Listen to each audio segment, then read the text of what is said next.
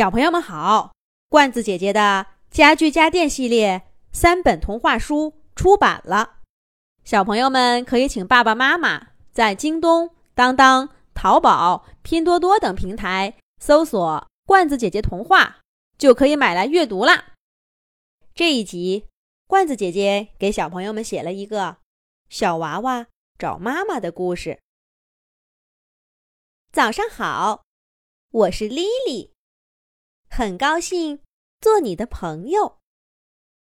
晚安，我是杰克。天黑黑了，让我唱摇篮曲给你听吧。玩具加工厂里，一排崭新的娃娃正在做出厂前的声音测试。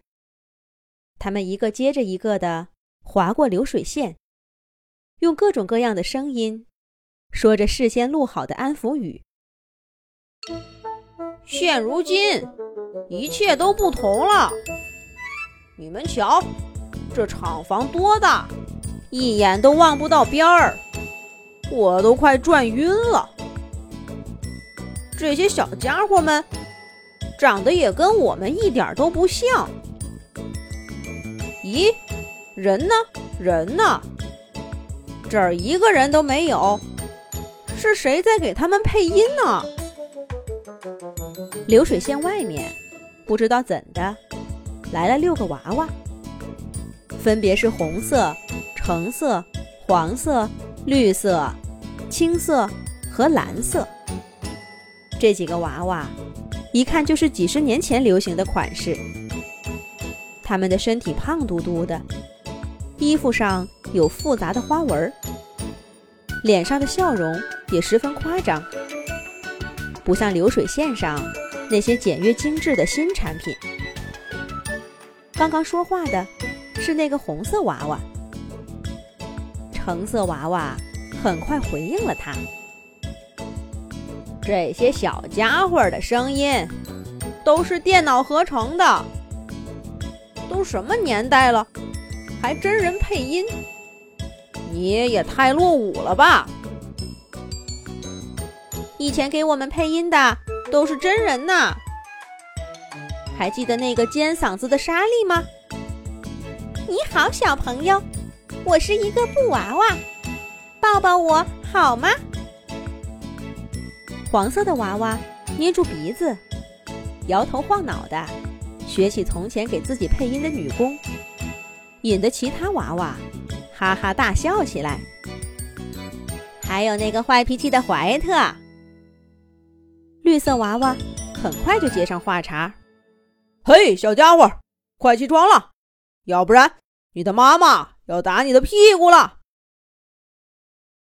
还有温柔的苏珊，我最喜欢她给我录的那首歌：“大海呀，大海，是我生活的地方。”我永远都忘不了。他还额外对我说了几句：“蓝娃娃，大海就是像你这样的颜色。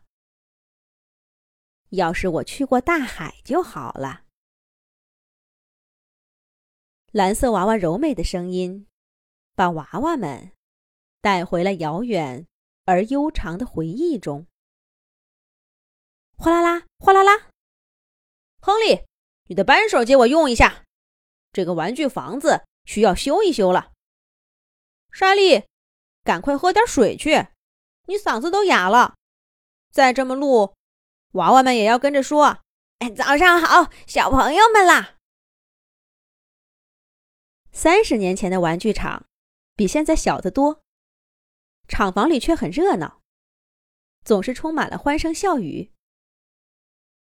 有的工人在打磨一辆汽车，有的。在给玩具小狗修剪头发，赤橙黄绿青蓝紫，七个漂亮的胖娃娃正躺在简陋的生产线上，等着专业工人来做最后的配音。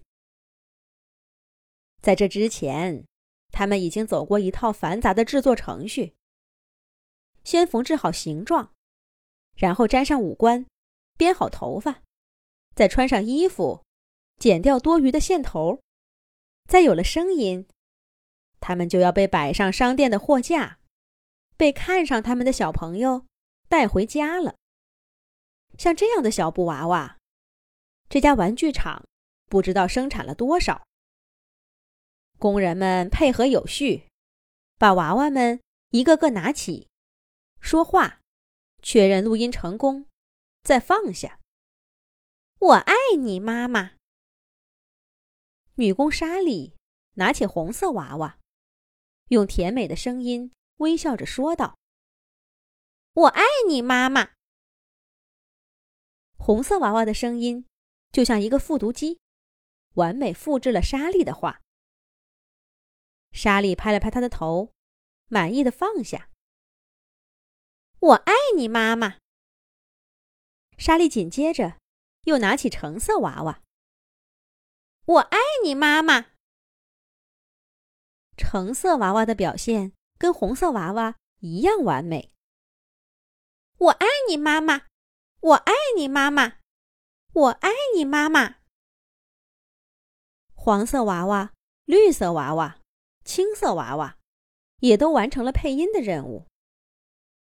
到蓝色娃娃了。莎莉突然咳嗽起来。亨利代替他录了一句。